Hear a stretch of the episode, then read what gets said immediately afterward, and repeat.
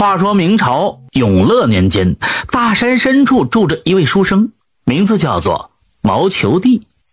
他读书勤恳，效仿古人，头悬梁，锥刺股，一心苦读，却天资愚钝。接连参加了三次童生试，都没有考上秀才。他的同窗好友有不少已经高中了举人，少数已经考上了进士，在外地为官了。他依然连个功名身份也没有获得。常常为此事长吁短叹。这一天呢，毛球弟骑着小毛驴儿到集市上购买纸张，在街市入口看见围着一圈人，于是呢，他跳下了小毛驴儿，牵着缰绳挤进去。这么一看，却是一名老乞丐倒在地上，紧闭着双眼，口吐白沫。围观的人很多，都在议论纷纷。毛球弟听了一会儿，这才得知啊，老乞丐走着走着就倒在了地上，大家都担心惹麻烦，都不肯上前去救助。其实也不怪众人无情，这老乞丐年纪太大了，要是好心搭救，万一出了一个什么差池，反倒说不清楚。老乞丐的状况看起来很严重，再不搭救，那就得出人命了。毛球弟虽然不聪明，但是。心地善良，他抱拳央求众人出手帮助他把老乞丐抬到附近的医馆里救治，诊资呢他来出。有一位好心人就提醒了，就说：“哎，读书人，你要三思而后行，这可是一个烫手的山芋，小心把自己给烫伤了。”毛球弟笑着说：“我只知道做人要心怀仁义，面对危难之事不可坐视不管，至于其他的事情。”我顾不了那么多了。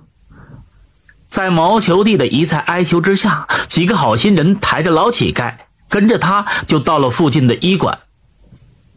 医馆中的古郎中见毛球弟愿意出资，乐得做一个顺水推舟的好人，便尽心尽力的给老乞丐救治起来。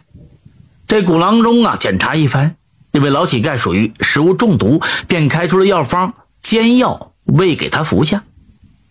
过了不久，老乞丐就醒了过来，开始呕吐，吐出了好多腥臭的东西。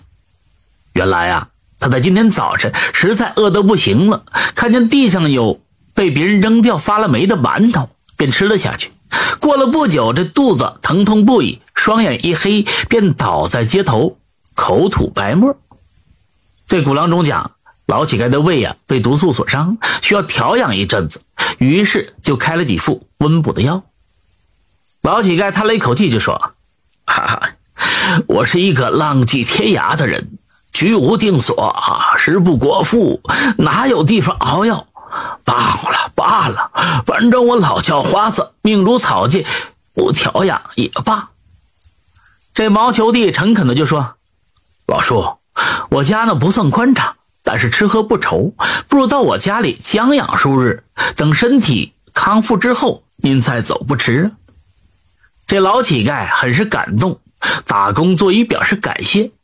毛球弟将他扶上小毛驴儿，在前面牵着缰绳往家里走去。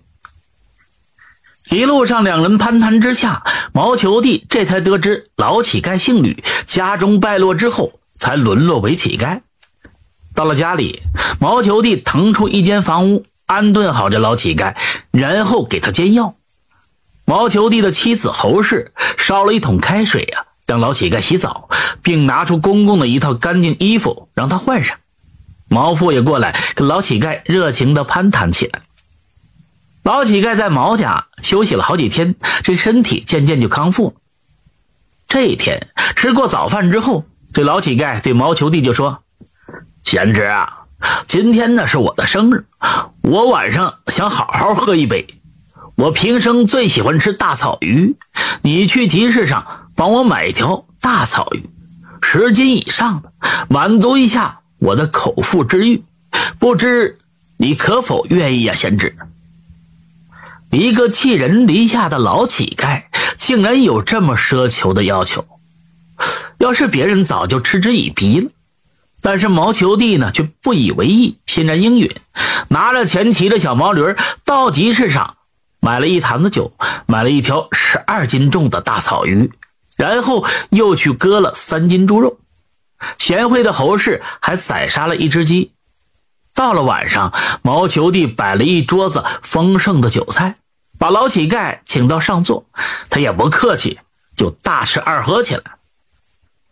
老乞丐的酒量呢非常大，敞开肚皮吃喝，一直吃到二更将近，似乎呢还不尽兴。但是毛父呢不胜酒力，告辞睡觉去。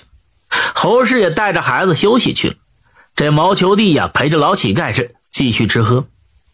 这老乞丐果然非常喜欢吃这草鱼，将一条草鱼吃的是干干净净，剩下了许多的鱼刺，堆在这桌子之上。这时呢，老乞丐端起了酒杯，斟了满满的一杯酒，说了一些感谢的话，递给毛球弟。毛球弟喝下之后，一头栽倒在地。过了好久啊，毛球弟醒来之后，发现他身子已经被绑在椅子上，光着上身，身上扎满鱼刺，包括头也扎了几根鱼刺。这毛球弟颤抖着就说。哎，吕叔，我待您不薄，您为何如此待我？老乞丐笑着说：“贤侄，稍安勿躁，我在为你开窍呢。”原来啊，这老乞丐不是凡人，他是谪仙，因为违反天规被贬下凡尘，救助一百位好心人之后，才能回归天庭。可是这人心隔肚皮，他也看不出谁是好心人。于是便伪装成老乞丐，常常晕倒在地，试探众人：谁要是失手救助他，便助此人解决眼下的困境。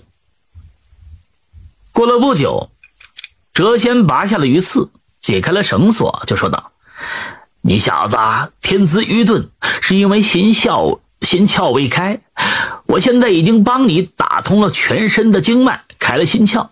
从此之后，你读起书来。”得心应手，过目不忘，功名那自不在话下。不过你当官之后，一定要心系百姓，切不可贪赃枉法，鱼肉百姓，否则会遭到天谴的。毛球弟一听，赶紧跪下叩头。这谪仙化成了一股清风，飘散不见。自此之后，毛球弟的人生就像开了挂。一路之上，举人、秀才、进士考下来，当上了县令。他谨记谪仙的叮嘱，为官清正，深得老百姓的夸赞。